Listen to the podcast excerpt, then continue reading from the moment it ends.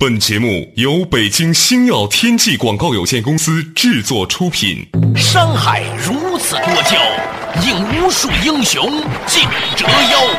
数风流人物，还看我是梁冬。大家好，我是吴伯凡。两个男人孕育五年，梁冬、吴伯凡帮你坐着打通经济生活任督二脉，东吴相对论。好戏马上开场。作者打通经济生活任督二脉，大家好，欢迎收听《东吴相对论》，我是梁东，对面的依然是二十一世纪商业评论主编吴伯凡，伯凡你好，大家好。最近呢，这个北京啊又下大雨了，全国人民都很关注，是吧？嗯。而且呢，居然能够水淹七洞吧，起码是很多的桥都立刻变成了海，北京从此变成了一个海滨城市。很多人都说，现在你有车是不行的，你在北京必须要配了游轮，这样的话呢，才能成为北京的成功人士啊。这个事情呢，当然已经过去几天了。大家呢，慢慢慢慢也在平复，但是呢，这个事情呢，我觉得现在反过来呢，倒也值得我们从另外一个角度来思考。为什么呢？因为我去年的时候啊，正好呢有一次机会呢，在中央电视台啊，就讲过这个事情，就发大水。当时呢还弄了很多的那些照片呐，就是那种浮在游泳圈，然后游回家的那照片，当时北京市民的是吧？还有这种情形。嗯，所以这个事情好像是刚刚发生完，去年，今年又来了。嗯。我们在北京生活这么多年，好像就这几年一下子这种海景房就出现了啊！我在北京生活快三十年了，是吗？以前真的是很少有这种情况。但你发现一个情况没有？那我在一九九三年来到北京读大学的时候，嗯，当时的北京的沙尘暴真的是很厉害，嗯。沙尘暴是没了，对你说沙尘暴今年小了很多，嗯，水倒是丰富了起来，嗯，这难道是跟地球全球变暖有关吗？现在我注意到有个提法叫全球气候变化，嗯，它不再说全球气候变暖了，嗯，因为变暖只是变化的一种，有可能变干，有变湿，有可能变冷，有一种说法就是地球正在变得越来越冷。嗯，还有，我是在零五年的时候看到一份资料，好像是美国的一些研究人员，他们做了一个研究，预测中国的气候在今后十年，也就是二零零五年到二零一五年，北方的气候南方化，南方的气候北方化，所以在此之间呢，就是说北方将会出现越来越多的降水，而南方呢将会出现越来越多的干旱。哎，果不其然，你发现没有？对呀，云南那个地方啊，我总不能想象那个地方还会干旱的。可是它偏偏干旱，它是三季连旱，就是冬季、春季到夏季三季一直这么旱。嗯，你想象云南的话，那儿应该是植物的宝藏嘛，是吧？对呀，西双版纳呀，泼水节呀，你想的都是这种东西，是吧？对对，极端天气。越来越明显啊！我刚刚看到一个说法，就是说现在的城市的基础设施啊，应该越来越向一个弹性的方向发展，就是你的基础设施应该具有更大的弹性。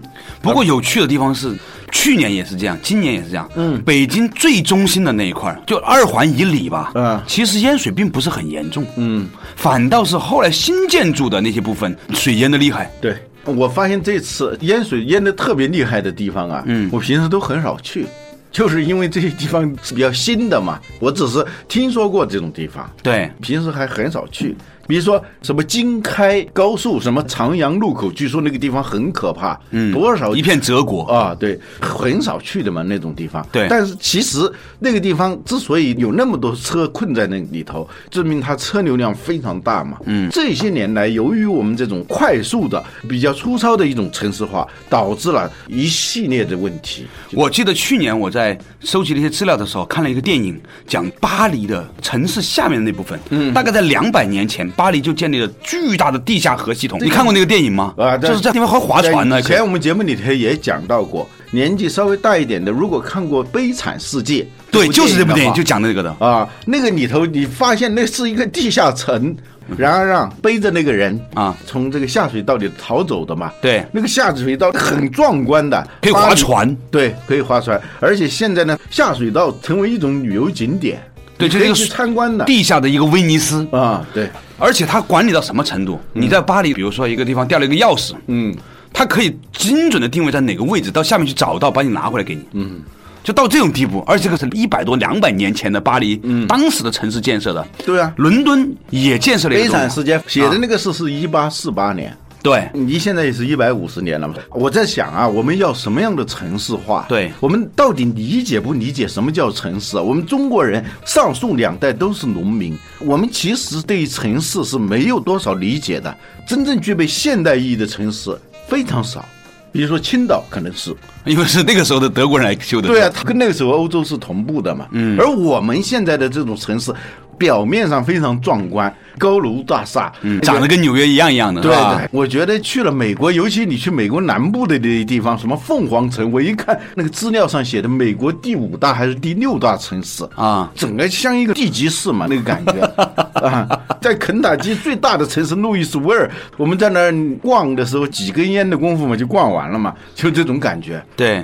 但说回中国，说回中国，但是我们的城市的地面的东西很壮观，嗯，而且它的的确确像蘑菇一样的冒出来的这些高楼大厦，对，底下的东西大家是不太在乎的。今天刚在网上看到一句话，说一个人他的大肠应该比他的双眼皮儿要重要。是吧？但我们现在的城市一般都注意是拿那个双眼皮去，是吧？对不注意这个下水道的问题。嗯，人也好，企业也好，一座城市也好，平时你是看不出来有什么问题的。嗯，正常的时候，嗯，那都差不多。嗯，一个人的质量，一个企业的质量，一座城市的质量，就是看它在这种极端天气情况下、极端气候环境下，它所呈现的那个状态。关键是什么，你知道吗？因为那天下大雨的时候，我不在北京，回来之后呢，我跟几个北京的朋友聊啊，嗯，他们说这个雨没有你所宣传的那么大。是啊，他们有些人跑回家了。他说：“这个雨，如果你放在上海，或者放在广州，或者放香港，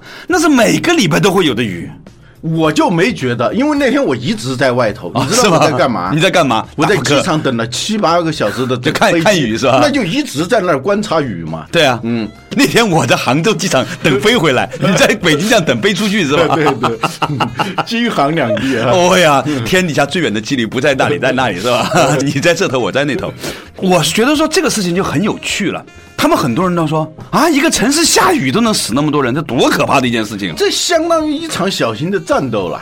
对呀、这个现在统计数字啊，还没有公布出来的而已公布出来的统计数是三十七人，去年的七二三啊那个动车事故，对啊、公布出来的死亡人数才四十人吧。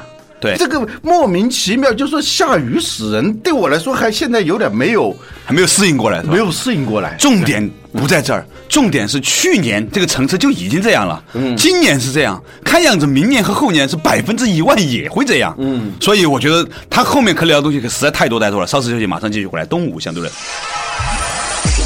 北京的一场暴雨暴露了城市建设的哪些薄弱环节？我们对城市化的理解有何种误区？注重表面功夫和短期利益，为什么会成为当今社会的通病？我们到底需要怎样的城市？相比于破坏性，建设性为什么往往被人们所忽略？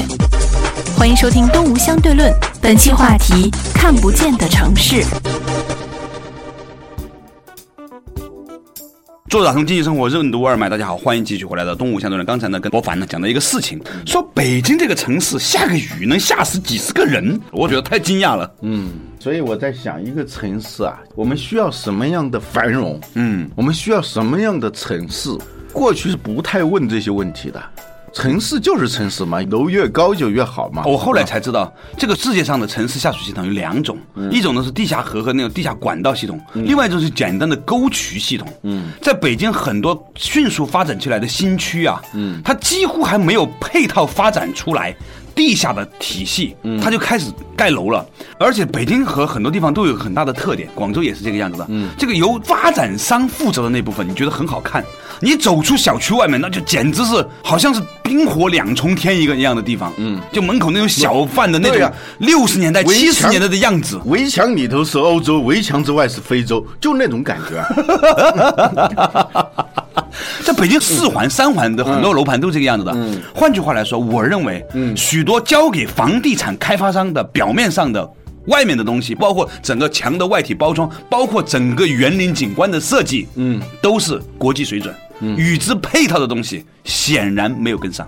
否则也不会出现这么多的问题。因为那个东西是房地产开发商不管的。嗯这说明了一个什么问题啊？嗯，说明了我们在前三十年过分强调这种所谓经济效益，过分强调这种商业化，有一个缺失的一环是必须补的。嗯，一个城市它应该是一个各个部门很齐全，嗯，发展的维度也是很全面的，这才叫真正的城市。嗯，我们城市首先你看到的只是道路。楼房这样一些东西，但是它应该是由三个部门组成的。嗯，第一部门就是政府，嗯，由政府来管理这个城市。对，还有呢，就是必须要有商业，是吧？工商业的发达，还有一个维度就是社会。嗯，一个好的城市，让你觉得特别舒心的，让你觉得安全的，它应该是各种各样的设施有一个社会维度的。这个社会维度，它是既不同于。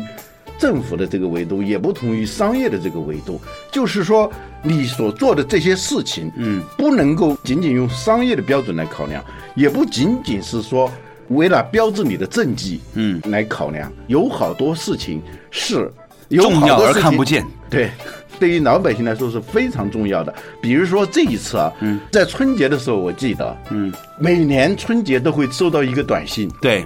就是让我们不要放鞭炮，嗯，这都是北京市政府发出来的，是吗？一个通知啊，然后那个在某些时候，比如说重要的会议的时候，嗯，也会收到短信，要加强社会治安什么什么，都会收到这样的短信。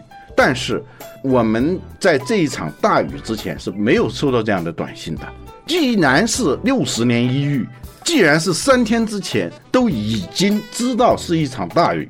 我们就没有收到这样的短信。后来有关部门出来的解释是什么？说发这样的短信在技术上还有一些障碍，很奇怪的一个解释啊。其实就其原因，就是你应不应该做这些，好像是没有用的，但是绝对是对一个健康的城市来说，是必不可少的那些事情。我觉得。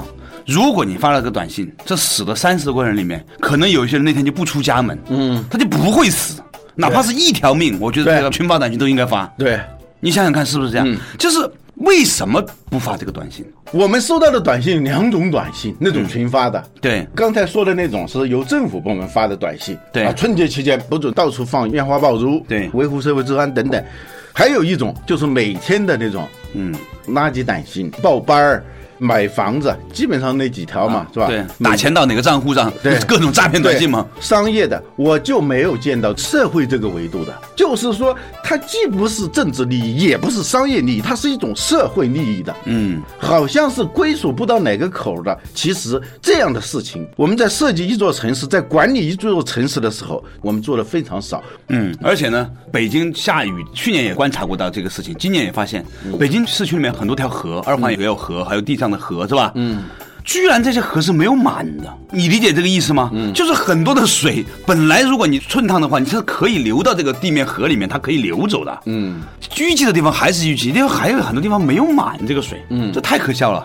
我们不说一个城市，我们就说一个企业里头啊。嗯，我观察过很多企业，一看就有问题的，一看就有可能出大问题的那种企业，往往是这样的。他们就是只做那些好像是可以简单考量的、可以考评的那些东西。嗯，对于那种好像不是容易考量，或者说看不到短期利益的，他就不做这样的企业。十家有八家最后都出问题，这就是为什么当今的中国偌大的中国，你都想不到哪一档节目是读书的节目。嗯哼，我们家能收到一些国外电视台啊，那法国、德国那些电视台还有很多还做的不错的读书节目。偌大的中国，你都想不到什么读书节目，呃，你因为它收视率嘛，对，它只有收视率这一个维度衡量嘛。对，我们就说指标化生存啊，啊，我们个人和企业或者一个城市。你按照少数的那些指标来考量的话，一定会把一些重要的维度给牺牲掉。对，你就处于一种完全是一种盲点。比如说，我都能想得到一种状态：假设有一个人拼死老命度过种种困难，搞了一个非常强大的排水系统，最后呢，下雨的时候呢，大家。觉得，哎，这水去的挺干净，没有淹死人，是没有人感谢这个人的，因为没有人看到他做了什么，他做的事情只是让你没有危险。他并不能给你一种加分你理解吗？而我们现在整个的社会都是让那些看得见的加分的事情，大家拼命在做。就在这里头，我说的这种社会的这个维度，你看不到了。他做了很多事情，他只能说避免了死三十七个人。对啊，但是不死三十七个人，谁也不知道它有价值。对对，鲁迅先生当年说啊，这个破坏性的东西啊和建设性的东西啊，在考量的时候它是不公平的。嗯，比如说。法国历史上有两个人，嗯，一个人你马上就想到的，嗯，拿破仑，对，第二个人叫秦娜，可能很多人都没有听说，这个人干嘛的？秦娜是一个医生啊，不知道拯救了多少生命，就是种牛痘那个，种牛痘的那个人，嗯，谁都记不得他了。但是假如没有这个技术的人会死多少？拿破仑呢？他之所以被人记住，是因为他杀了好多人，救了好多人，往往他不被考量的。嗯，这个事情太深刻了。以前香港有部电影呢，叫做《钟无艳和夏迎春》。嗯，就是无事就钟无艳，有事就夏迎春。嗯，就广东啊有句话是类似这样说的，就说呢那一些做得好的人，做事情按系统做，避免了很多危险的人，嗯，他是无形的，他得不到应有的奖励。嗯，而那些破坏性的人呢，他偶尔做一件好事呢，你觉得他特别好，是吧？可能拿破仑在历史上有一次拯救过一个人，没有杀一个人啊，结果呢，大家都以他为明君呢。我有个朋友，他在妇联工作，他说啊，他研究过一个事情，就是家庭里面呢，嗯，老婆对老公满意度最高的是什么样的人？稍事休息，马上继续回来。东吴相对论。为什么说卓有成效的管理者所付出的一半努力是别人看不到的？什么是大教堂思维？为什么说应该以大教堂思维来建造大城市？我们的城市建设者应该从科隆大教堂的建设中得到怎样的启示？什么是重孙辈法则？欢迎继续收听《东吴相对论》，本期话题：看不见的城市。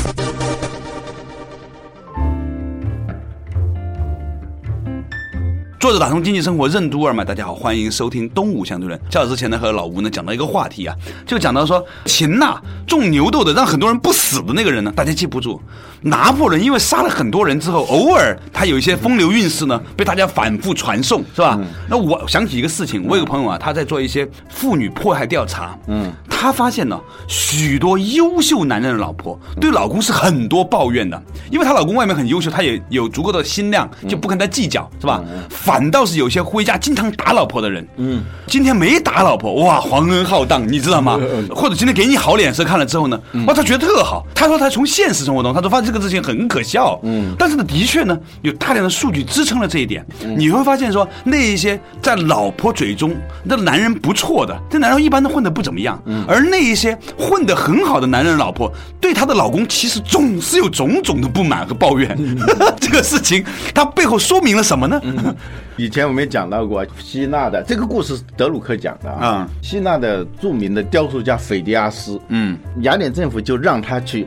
做一个大型雕塑，嗯，过去所谓雕塑家其实就是工匠嘛，嗯，技艺高超的工匠，让他在那个山上立一个大的神像，嗯，后来他就做了，嗯，雅典政府呢就想赖账，可能财政紧张，跟现在差不多啊，希腊啊对，想赖账，说你这个雕塑你是做了，但我们在山底下，那是在山上嘛，我们天天在山底下这样看的时候，只能看到一半。嗯，那我们只能给你一半的钱。嗯，斐迪亚斯就回答说：“你只看到一半，但是我都做了。嗯，你看不到，神看得到。嗯，那个这话多么掷地有声啊！对，德鲁克讲完这个故事以后，总结了一个规律，就是说，所有成效的公司和所有成效的人，他们做的事情当中，总有一半是别人看不到的。嗯，我们可以问一下自己。嗯，不管你是个。普通人，你是个企业老总还是个城市的市长，你应该问一问。你先别问你是不是一个卓有成效的人，你先问我做的所有这些事情当中，有没有一半是别人看不到的？很多人都说幸好很多人没看到，还有很多事情我是很不想让大家知道的。这是开个玩笑的话，但的确呢，嗯，北京市也好，其实不仅仅是北京市。在中国还有另外几个大城市也发生了这种水淹的这种情况，去年都有。对你就是能够防隐患的，把一个灾难在它发生之前就已经消灭了。对呃这种事情用这种方式呢，你的成本最低。对关键是有些后果你是没法挽回的嘛。对比如说这三十七条生命，它是没法再挽回的嘛。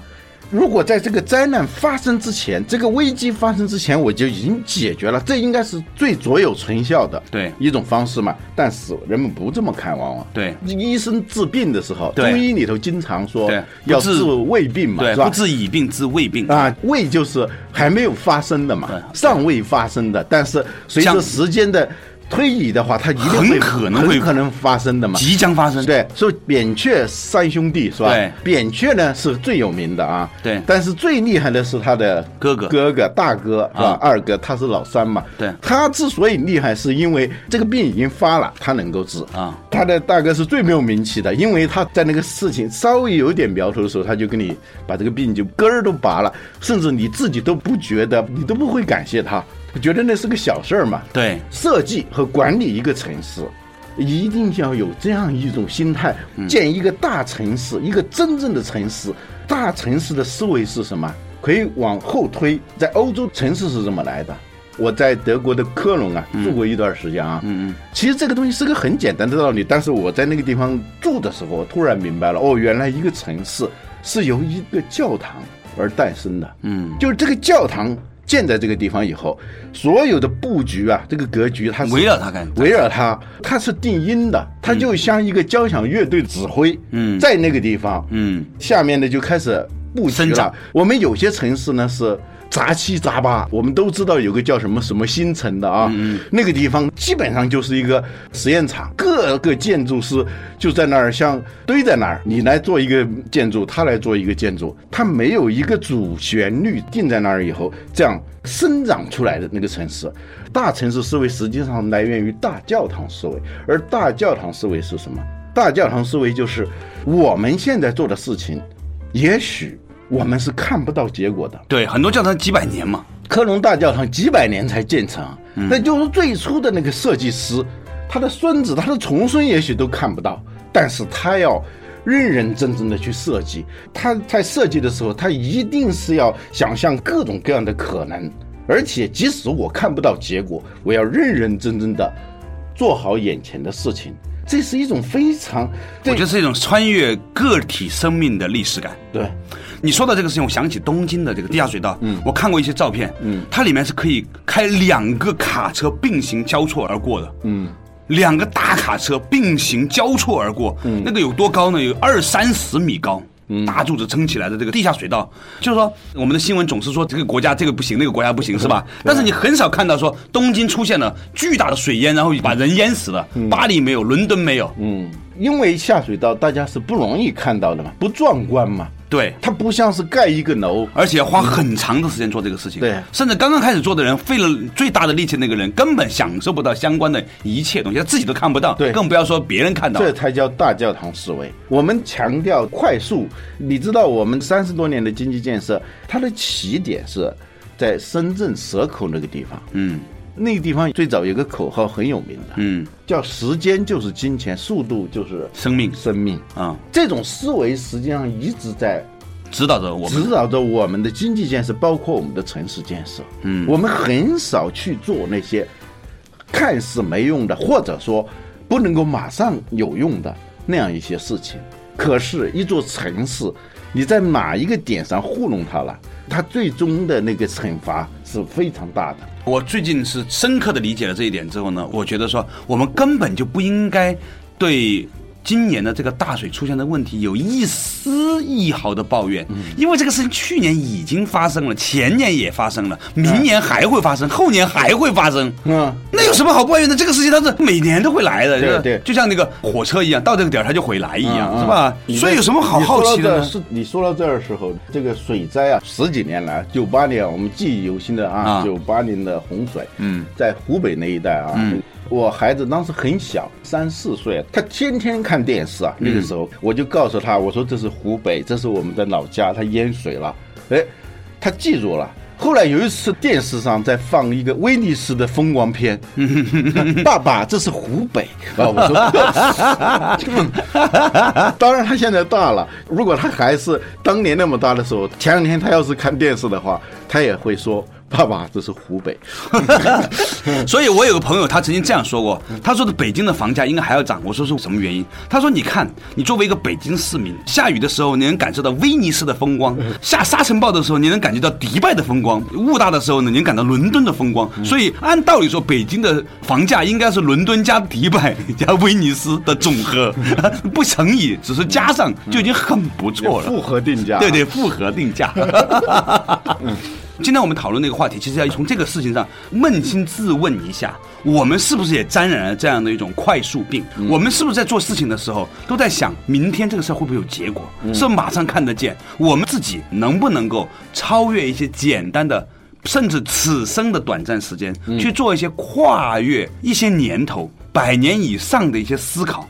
我那天在杭州的时候跟大家分享了一个观念：如果你能够站在一百年之后来看今天你做的事情，不管你死还是没有死，活还是没有活，你都会知道说你现在做的有些事情是根本没有意义的。另外，你应该去做一些很重要的事情，而你现在还没有做。嗯，对，这就是以前我们提到的叫重孙辈法则。你成功不成功，不是由你说了算，不是由你的儿子说了算，甚至你的孙子都说了不算，由你的重孙说了算。一百年之后，他还以你为荣。啊，那你是真正成功。那你现在做的事情就是为了那个事情来做，是吧？好，感谢大家收听今天的动物相对论，和大家分享的就是如何穿越短暂的时空的思维局限，建立一个更长期的一种信念。好，我们下一期同一时间再见。